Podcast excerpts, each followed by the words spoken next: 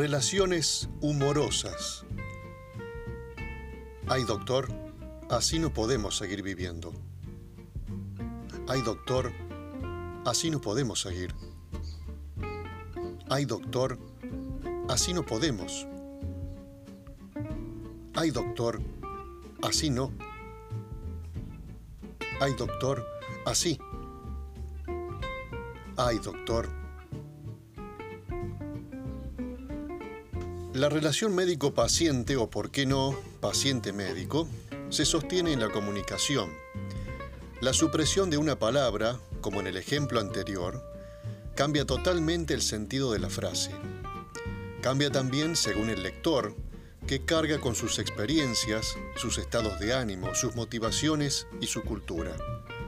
Cada frase, cada palabra, tendrá entonces un sentido distinto según el contexto, el vocablo médico despierta en cada uno infinidad de interpretaciones.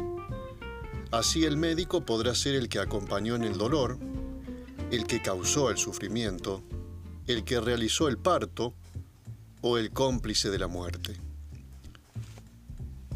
La profesión de médico ocupa un lugar en el imaginario colectivo de Córdoba, un espacio que va cambiando con el tiempo y las circunstancias, los médicos que abrazan con afecto al hospital público o los médicos que inescrupulosamente recetan, operan o realizan estudios motivados únicamente por el lucro económico. Los médicos ocupando los titulares de la prensa por contagios masivos o por técnicas quirúrgicas milagrosas. La figura del médico es rodeada cotidianamente por atributos y particularidades incluso por un discurso solemne apoyado en su inmaculado disfraz de profesional de la salud, guardapolvo o sobrio traje con chaquetilla. Los médicos despiertan las más diversas reacciones de amor-odio, y la verdad es que en general no los imaginamos haciendo chistes, sino más bien como merecidas víctimas del humor. El humor médico y el humor negro, que pueden ser suscriptos por el más genuino humor cordobés, siempre cuentan con el invalorable aporte de un médico.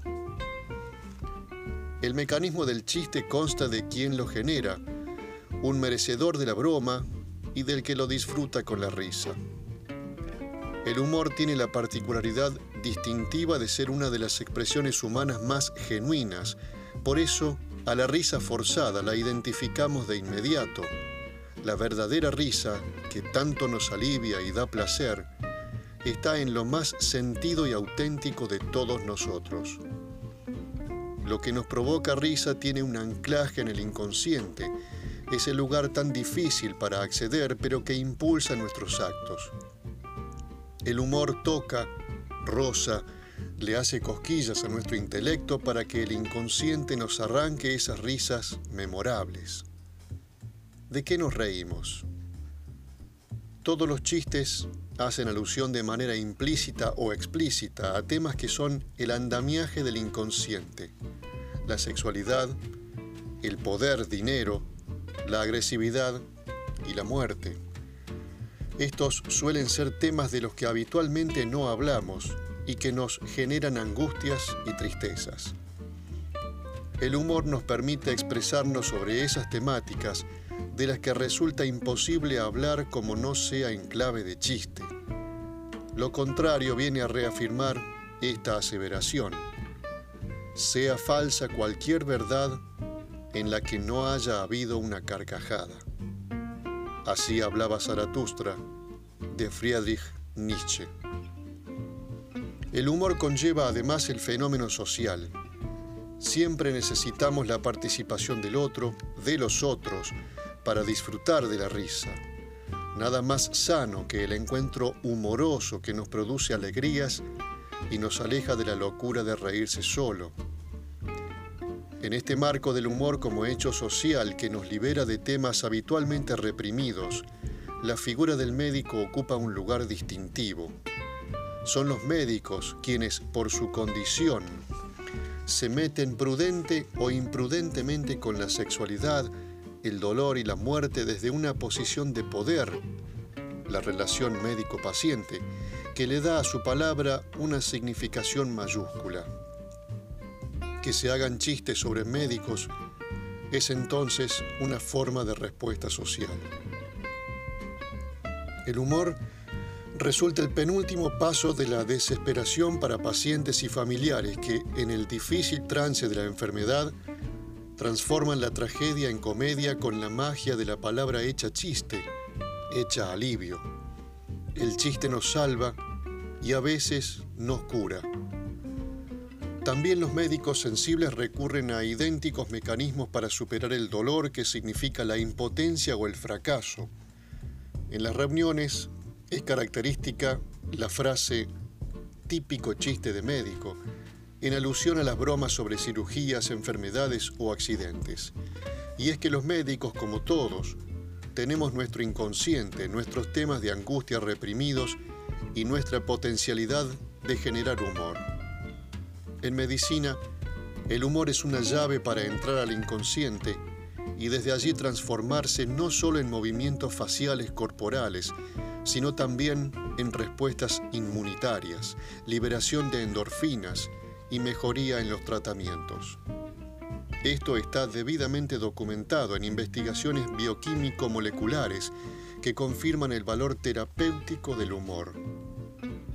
Pareciera entonces que la desmitificación por parte de los pacientes de la figura del médico nos acerca a tiempos más simpáticos y saludablemente terapéuticos, y es mejor aún cuando los médicos le incorporamos a nuestro talante el sentido existencial de la travesura. El humor y la medicina podrían ser excelentes colegas. Juntos adquieren la facultad inmensa de relativizar todo aquello que nos hace la vida más complicada.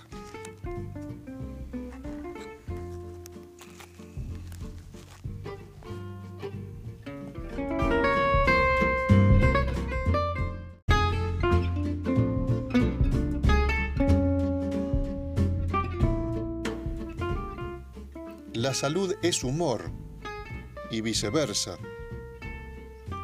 ¿Sabes qué pasa? No tengo chequera ni empleado ni horario.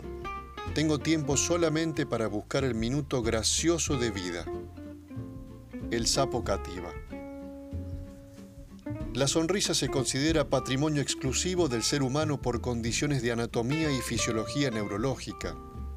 Sonreír no solo cambia la expresión de la cara, también logra que el cerebro produzca endorfinas que reducen el dolor físico y emocional y proveen sensación de bienestar.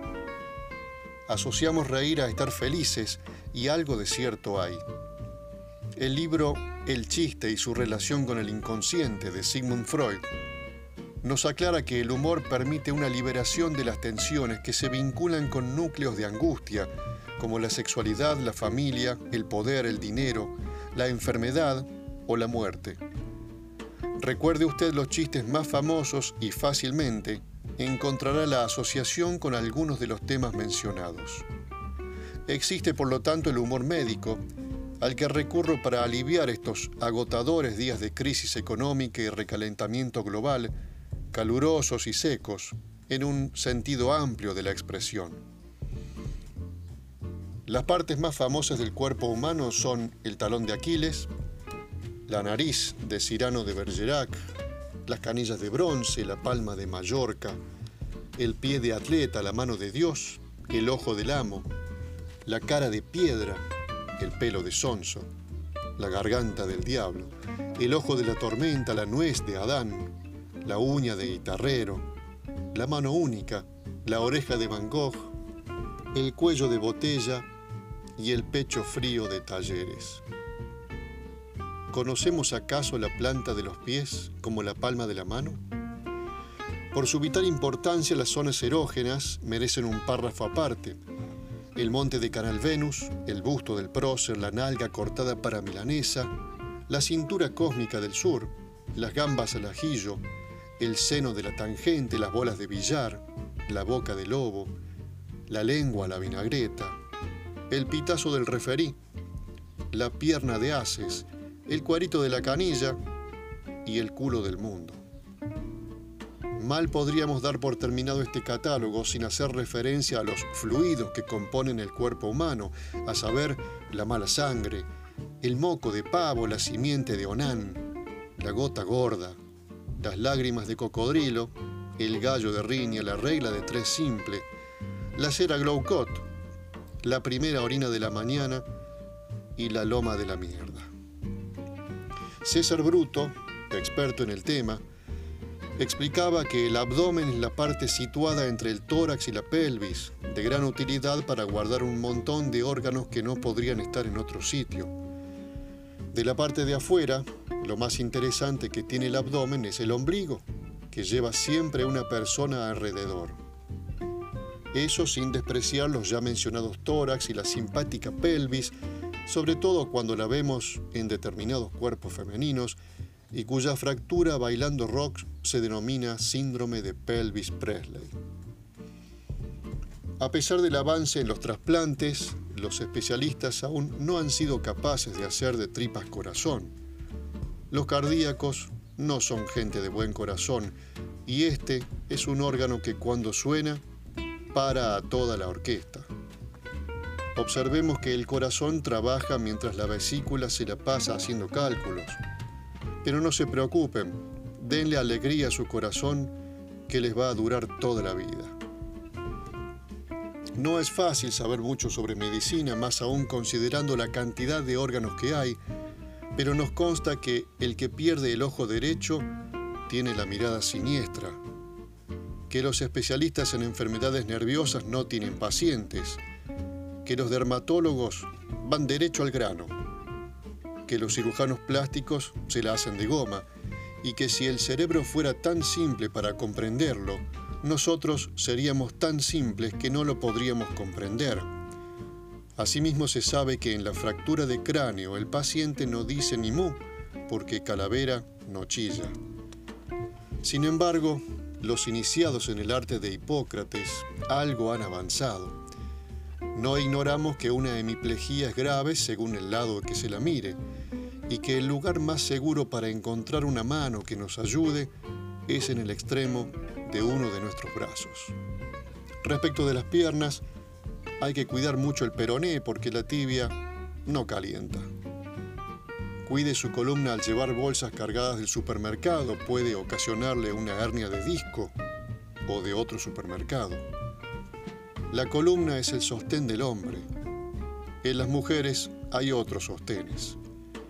En los hombres de cierta edad son preocupantes las quebraduras de muñeca, ya que suelen ser costosas, dolorosas e irreversibles.